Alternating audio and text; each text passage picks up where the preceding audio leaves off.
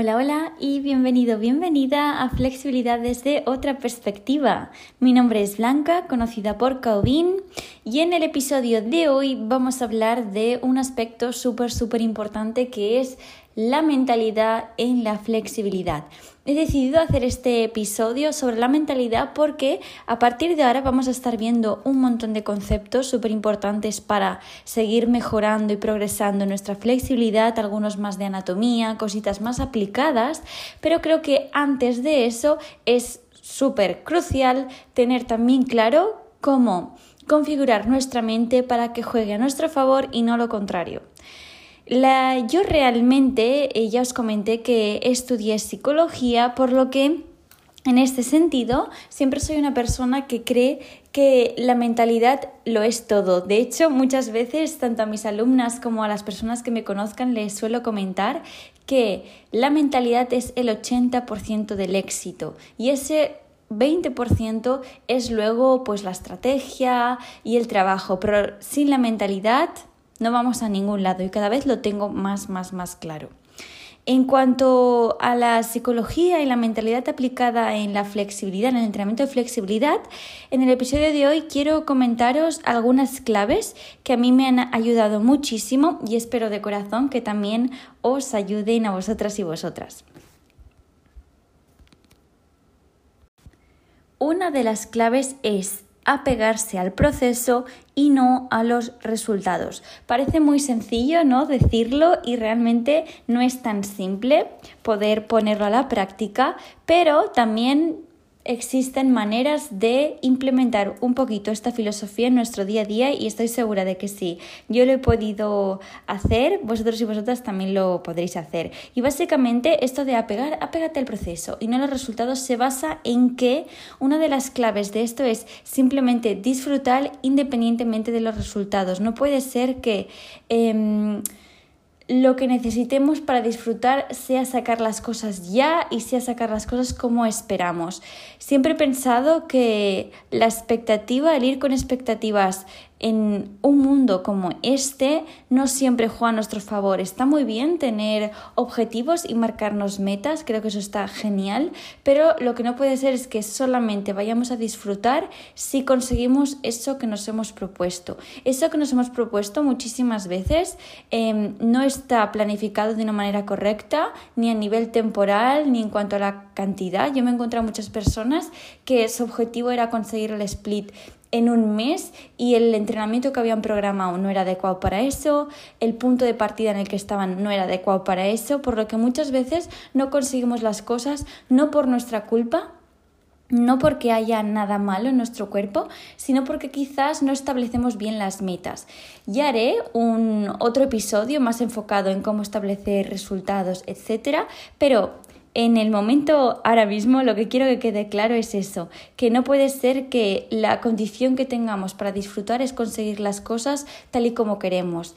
Es muy importante que en todos los entrenamientos acabes con una sensación de que estás un poquito más cerca de donde quieres ir. Si empezamos con sensaciones de estancamiento, sí que es cierto que es natural, ¿no? Pensarnos, ah, no estoy avanzando, ah, es que no lo voy a conseguir, ¿no?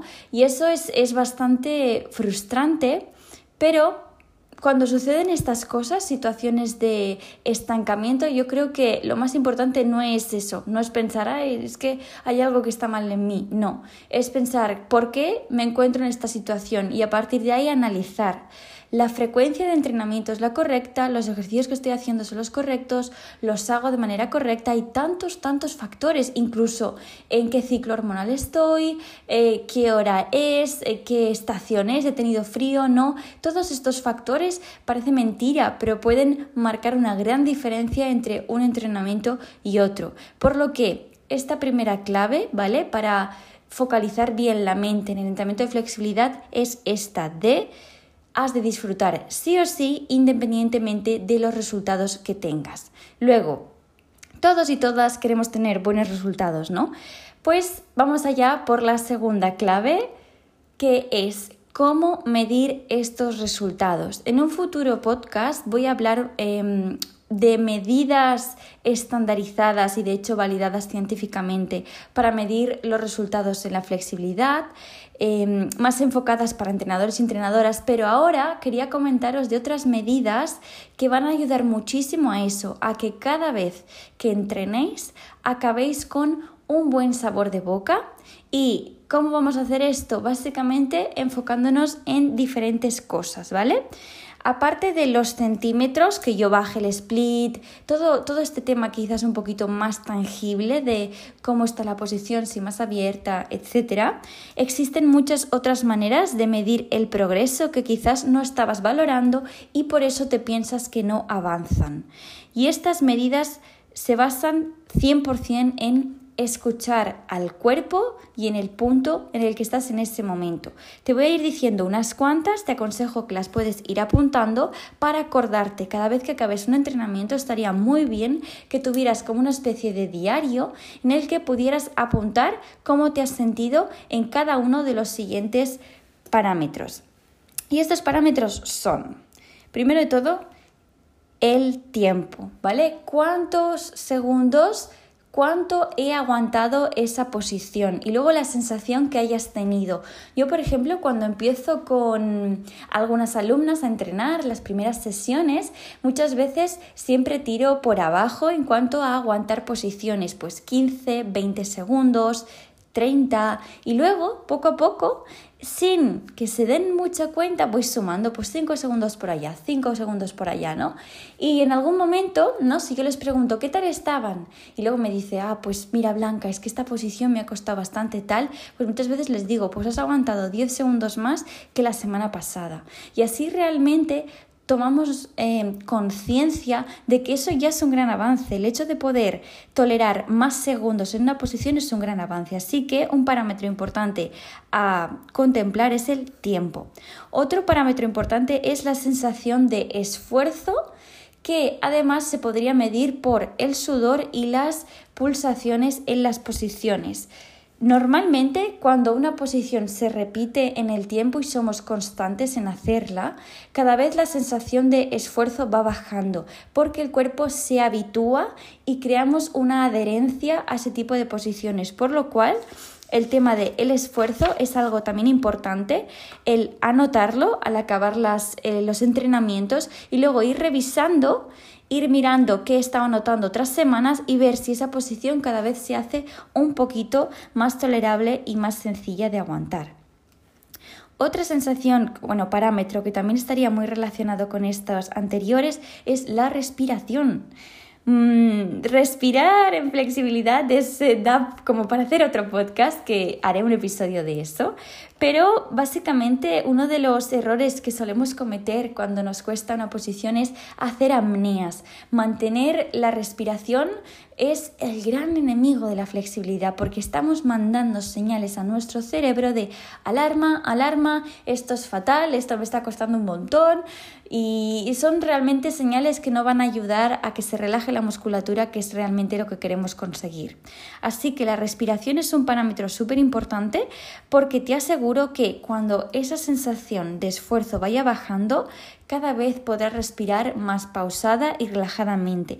Y eso es lo que queremos conseguir, ¿vale? Respiraciones lentas y profundas. Sí que es cierto que hay en algunas posiciones, sobre todo de contorsión, que se recomienda hacer respiraciones rápidas y cortitas, pero son muy específicas en este sentido, por ejemplo, en flexibilidad de piernas no se aplica. Así que la respiración, súper importante también tomar nota de cómo estoy respirando, tratar de hacer las relajadas y pausadas y verás como cada vez en posiciones que antes te costaba respirar, podrás hacerlas mucho, mucho más tranquilas. Luego, otra cosita que también es importante tomar nota, y esto es un poquito más tangible, son las series y las repeticiones. Al igual que el tiempo, que poco a poco podemos ir aumentando lo que aguantamos en diferentes posiciones, Las repeticiones también podemos ir aguantando, podemos ir aumentando. Por ejemplo, si tú acabas ¿no? un, un, ejercicio dinámico y de repente te da la sensación de que podrías haber hecho más lo que se llama dejar repeticiones en recámara, por ejemplo, ¿no? Unos lanzamientos, supongamos que hacemos 8 y acabas con la sensación de que fácilmente podrías haber hecho 3, 5 lanzamientos más, te has dejado 5 lanzamientos en recámara por lo que la próxima vez di en vez de dejarme 5 me voy a dejar 1 y aumentas el número de repeticiones. Esta es una muy buena manera de ver cómo cada vez tu cuerpo es capaz de hacer más y más repeticiones. Luego está en el tema de las series.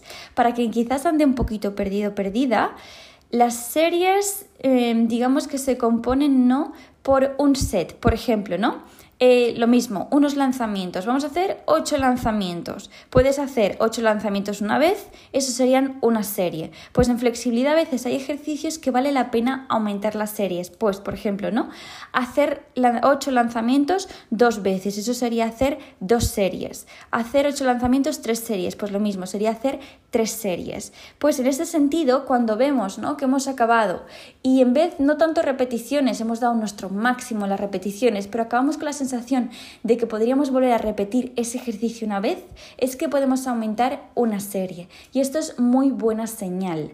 Algo interesante es que en flexibilidad, por ejemplo, yo recomendaría hacer entre dos y tres series de esos ejercicios que os cuesten más y que sean, por ejemplo, las figuras principales, ¿no? Vamos a poner un ejemplo de flexibilidad de espalda. Pues, por ejemplo, los puentes valdría la pena que hicieras ese ejercicio de puente unas dos o tres series de una repetición, es decir, solo haces una vez el puente, pero lo repites tres veces, ahí ya serían tres series. Esta es una muy buena manera también de ver cómo mi cuerpo se va acostumbrando a esta carga de trabajo y cómo va mejorando, cómo cada vez le es más fácil construir y seguir allí. Luego, también otro parámetro que suele pasar más desapercibido son las ganas las ganas y la motivación de hacer ese entreno. Normalmente algo que nos resulta fácil suele ser apetecible. Lo que no suele ser apetecible es hacer algo que me cuesta. El salir de la zona de confort siempre suele ser un poquito más de, de, tirar hacia atrás, pues las ganas es una buena sensación cuando tú vas viendo que a veces tienes más ganas de hacer sesiones de entrenamiento o hacer X ejercicios, significa que cada vez esos ejercicios te van siendo más sencillos, por lo que también es un parámetro que vale la pena tenerlo en cuenta. Y por último, existen más, pero estos son los más importantes, sería el tema de las fotos, el hacernos fotografías, grabarnos. Es súper importante, yo siempre lo digo. Sé que hay algunas personas que les puede causar resistencia porque o les da vergüenza, no les gusta verse. A mí me solía pasar muchísimo cuando eh, entrenaba, bueno, bailaba muchísimo danza clásica. Me acuerdo que me daba mucha vergüenza grabarme porque nunca me gustaba cómo me veía, porque era súper perfeccionista, pero luego aprendí que era la única manera también, uno, de aceptar el punto en el que estoy, dos, de ver muchísimos errores y cositas a mejorar y tres, de ver los avances, verlos, no solo sentirlos, verlos. Porque muchas veces otra persona nos puede decir, oye, te veo que has mejorado en esta posición, estás más bajita, pero desde tu perspectiva no lo ves. Por lo que las fotos ayudan muchísimo a ver si la colocación a mejorar, a ver si, por ejemplo, la expresión facial está más tranquila, a ver si eh, las piernas están más estiradas, si por lo que estás más bajita en ese split, cositas así, ¿vale? Pues el tema de hacerse fotos yo lo veo súper importante, no hay que tener vergüenza, hay que abrazar ese punto en el que nos sentimos y a partir de ahí ir haciendo como una especie de eso, de diario de flexibilidad con diferentes fotitos e ir viendo el progreso. El hacernos fotos también nos va mm, avisar, ¿no? De si quizás estamos un poquito encalladillos en algún punto de una posición. Eso es también importante, porque entonces esa señal nos dirá que hay algo que tenemos que cambiar, que quizás hay que apretar más por aquí, cambiar un poquito más por allá, meter otro tipo de estímulo. Entonces las fotos siempre van a ser un parámetro súper, súper importante. Y por último, que este no es un, parámetro para medir, pero es algo que, que creo que es súper importante, Siempre comento dos cosas yo, que la prisa es el enemigo de la flexibilidad. En nuestro cuerpo no atiende a prisas, no atiende al reloj en ese sentido. No podemos obligarle a llegar a, X posición en un mes, nuestro cuerpo va a tardar el tiempo que tenga que tardar. Mm, como he dicho antes, va a depender de muchísimos factores, pero también va a depender de ciertos factores constitucionales de nuestro propio cuerpo, de cuánto tiempo llevo entrenando, de qué he hecho mi pasado, de qué genética tengo. Son cosas que muchas veces escapan de nuestro control, por lo que te recomiendo que no le acribilles a prisas, no lo agobies, porque también eso es un enemigo de, de, disfrutar y de pasarlo bien, así que prisas a un lado y luego otro enemigo de la flexibilidad son las comparaciones. Está muy bien que te inspires en otras personas, de hecho yo lo hago día a día, tengo grandes ídolos o mentores, por decirlo así también, eh, en, muchos, en muchos temas, tanto en flexibilidad como en handstands, como en calistenia. Y si yo me comparo con ellos, no me estoy haciendo ningún tipo de bien. Ellos tienen que servir para querer seguir mejorando, para motivarte, para decir, Buah, ojalá pueda llegar algún día, ¿no? Al punto en el que están. Y cuando ves que estás cada vez más cerca, pues eso, que te sirva de motivación, incluso que te sirva, pues, mm, mm, para contactar con ellos, para contagiarte un poquito de su energía, preguntar cómo lo hacen, etc. Pero jamás para disminuir tu moral, para disminuir tu motivación. Así que las comparaciones las justas en ese sentido. Y estos son algunos puntos clave que quería comentar en este episodio, ¿vale? Voy a hacer una pequeña recapitulación, sobre todo, ¿vale? El punto, la filosofía que he querido destacar es el tema de apegarse al proceso y no los resultados. De nada sirve y realmente pierde sentido entrenar la flexibilidad, que es algo bueno para nuestro cuerpo y bueno para nuestra mente, si no disfrutamos. Así que el disfrute tiene que ser el punto base de nuestros entrenamientos independientemente de los resultados. Luego, para medir esos avances existen muchísimas maneras y no solo ver si ya tocas en el suelo con el split o no, hay diferentes parámetros y todos se basan en las sensaciones que tengo al acabar los entrenamientos y en una escucha constante al cuerpo. Y algunos de los parámetros que hemos estado comentando son el tiempo, el esfuerzo, la respiración, las series y repeticiones que hagan los ejercicios, las ganas y motivación que tenga al entrenar y tomarse fotos para ver el proceso.